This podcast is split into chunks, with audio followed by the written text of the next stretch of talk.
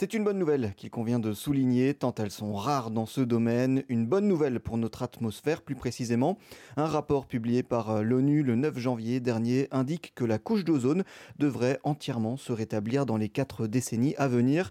La couche d'ozone, pour faire simple, désigne cette barrière qui protège la Terre des radiations solaires dangereuses.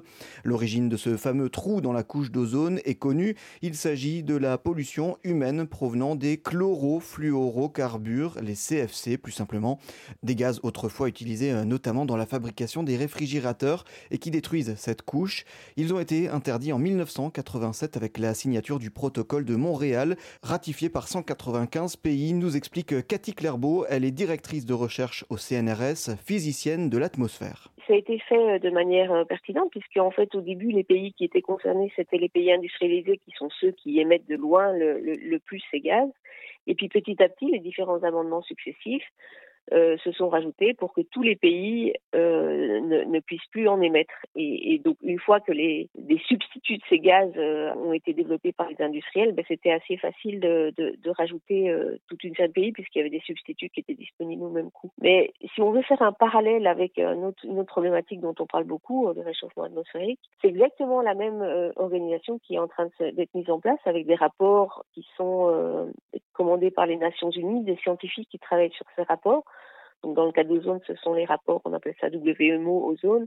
Et dans le cas du, climat, ce sont les rapports du GIEC, avec de la même façon les scientifiques qui comprennent bien ce qu'il en est au niveau de l'état de l'atmosphère, qui savent aussi ce qu'il faut faire euh, pour euh, commencer à prendre euh, le problème à bras le corps et le résoudre.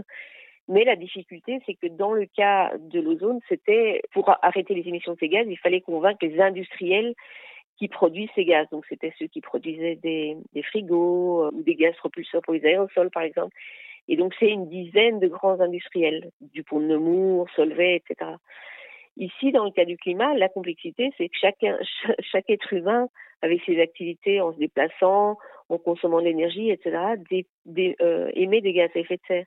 Et donc, c'est beaucoup plus complexe de mettre en œuvre les protocoles comme l'accord de Paris, par exemple, pour limiter le, le réchauffement, puisqu'ici, c'est chacun d'entre nous qui va émettre ces gaz à effet de serre. C'est pas quelques, quelques industriels comme dans le cas des CFC. La couche d'ozone devrait se résorber à l'horizon 2066, d'après les estimations. Que doit-on faire là maintenant pour que cette tendance, elle se poursuive, elle continue vers cette euh, couche d'ozone qui se résorbe 2066, c'est euh, peut-être un petit peu trop précis comme chiffre, mais ça va être autour de, les prévisions actuelles, c'est que ça va être autour de ces années-là. Euh, donc il y a deux choses à faire. Continuer à contrôler euh, les pays avec les moyens d'observation dont on dispose. Donc ce sont à la fois les moyens des stations sol et les mesures satellites. Donc avec l'avantage avec le réseau actuel, c'est qu'on voit tout de suite quand il y a des émissions quelque part qui sont euh, plus permises. Donc la première chose, c'est voilà, continuer la surveillance. Et la deuxième chose, mais ça on n'a pas vraiment le contrôle, c'est le, fait que justement les perturbations climatiques et le fait que l'atmosphère se réchauffe près de la surface, par un effet mécanique bien connu, euh, quand le, les basses couches de l'atmosphère se réchauffent, ce qui est le cas actuellement, plus haut dans l'atmosphère, ça se refroidit. Et les nuages stratosphériques polaires pourraient euh, se développer de manière plus efficace s'il fait plus froid là-haut. Et donc, quand on dit 2066, euh, si euh, le réchauffement atmosphérique se poursuit, et donc là-haut, ça se refroidirait plus vite, ça pourrait décaler un peu dans le temps. En fait, ça décale déjà un peu dans le temps l'année à laquelle on pense que le, trou d'ozone va se reconstituer.